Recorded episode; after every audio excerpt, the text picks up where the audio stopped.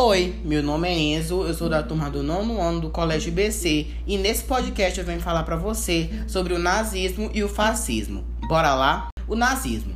O nazismo, durante a ascensão de Hitler ao poder, era frequentemente referido como hitlerismo. A ideologia rejeitava o conceito de luta de classes, assim como defendia a propriedade privada e as empresas de alemães. O nazismo apoiava teorias pseudocientíficas, como a hierarquia racial e o darwinismo social, sendo que os povos germânicos eram descritos como os mais puros da raça ariana ou nórdica e eram, portanto, vistos como a raça superior. O movimento tinha como objetivo superar as divisões sociais para criar uma sociedade homogênea, ao mesmo tempo em que buscava unidade nacional e tradicionalismo. Os nazistas tentaram conseguir isto através de uma comunidade do povo. Queriam unir todos os alemães e excluir aqueles considerados como povos estrangeiros. O nazismo também reivindicava como determinação o que entendia por territórios historicamente alemães sob a doutrina paz-germânica.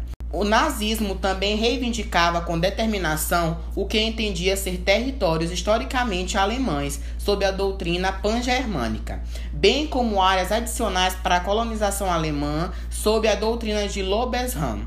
No início dos anos 1920, Adolf Hitler assume o controle da organização e rebatiza pelo Partido Nazista.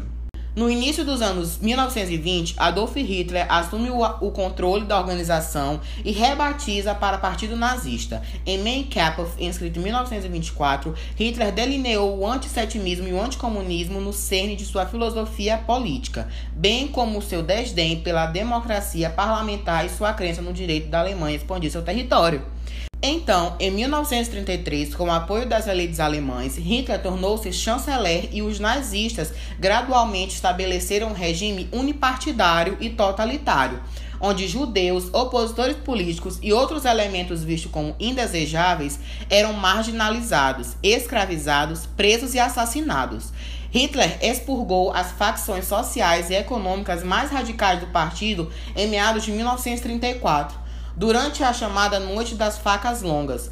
No entanto, após o Holocausto e a derrota alemã na Segunda Guerra Mundial, apenas alguns grupos radicais racistas, geralmente referidos como os neonazistas, ainda descrevem-se como nacionalistas.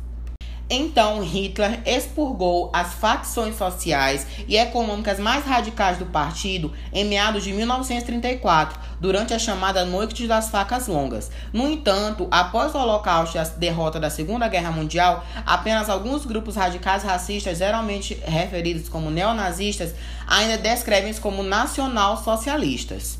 Então, já que já conhecemos um pouco sobre o que é nazismo, agora iremos entender mais ou menos como funcionava o fascismo. Então, agora iremos conhecer mais um pouco sobre o fascismo.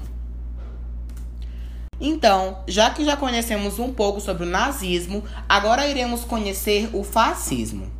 Fascismo é uma ideologia política ultranacionalista e autoritária caracterizada por poder ditatorial, repressão da oposição por via da força e forte arregimentação da sociedade e da economia.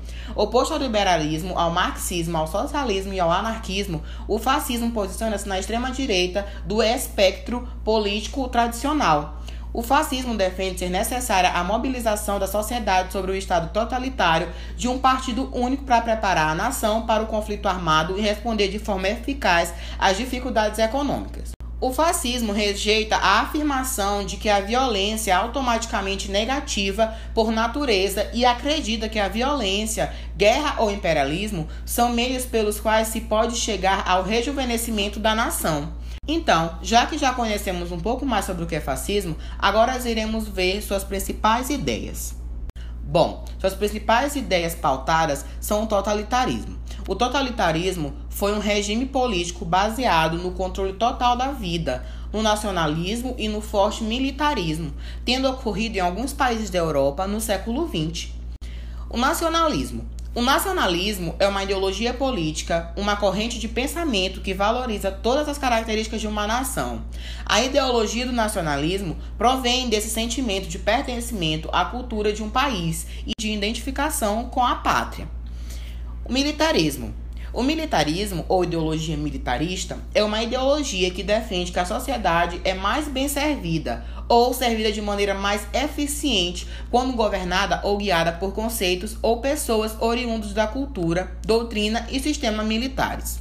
Militarismo o militarismo ou ideologia militarista é uma ideologia que defende que a sociedade é mais bem servida ou servida de maneira mais eficiente quando governada ou guiada por conceitos ou pessoas oriundos da cultura, doutrina e sistema militares. O culto à força física. O culto à força física era quando os jovens é, de determinado país, ou local, ou cidade, ou estado, é, treinavam seu aparato físico com antecedência antes de atingirem a idade mínima pedida pelo exército local, é, para quando eles fossem se alistar, fossem botar é, sua experiência em prática, eles já estivessem com seu aparato físico treinado para não sofrerem tanto nos treinamentos do exército local. A censura era o cargo ou a função de um censor. Este artigo está relacionado com o controle sobre a imprensa e outros meios informativos. Propaganda. A propaganda eram os mascates ambulantes e tropeiros que foram os primeiros vendedores pioneiros das vendas por telefone, catálogos e internet. Na época, ninguém era cliente e sim freguês. Foi com Tiradentes, com seus panfletos, com seus cartazes e seus santinhos, que o Brasil conhece a primeira campanha política para a independência. Entre outros grupos, os nazistas perseguiram comunistas e ciganos, o que configura a reação contra minorias de cunho não apenas religioso, mas ideológico e social. Antissocialismo. O anticomunismo é um movimento político e ideológico contrário ao comunismo tem sido proeminente em movimentos de resistência contra o comunismo sobre os estados socialistas governados por partidos comunistas ao longo da história. Então, gente, foi esse meu trabalho sobre o fascismo e o nazismo. Espero que vocês tenham gostado. Muito obrigado por escutar até aqui. Um beijo e vai ficando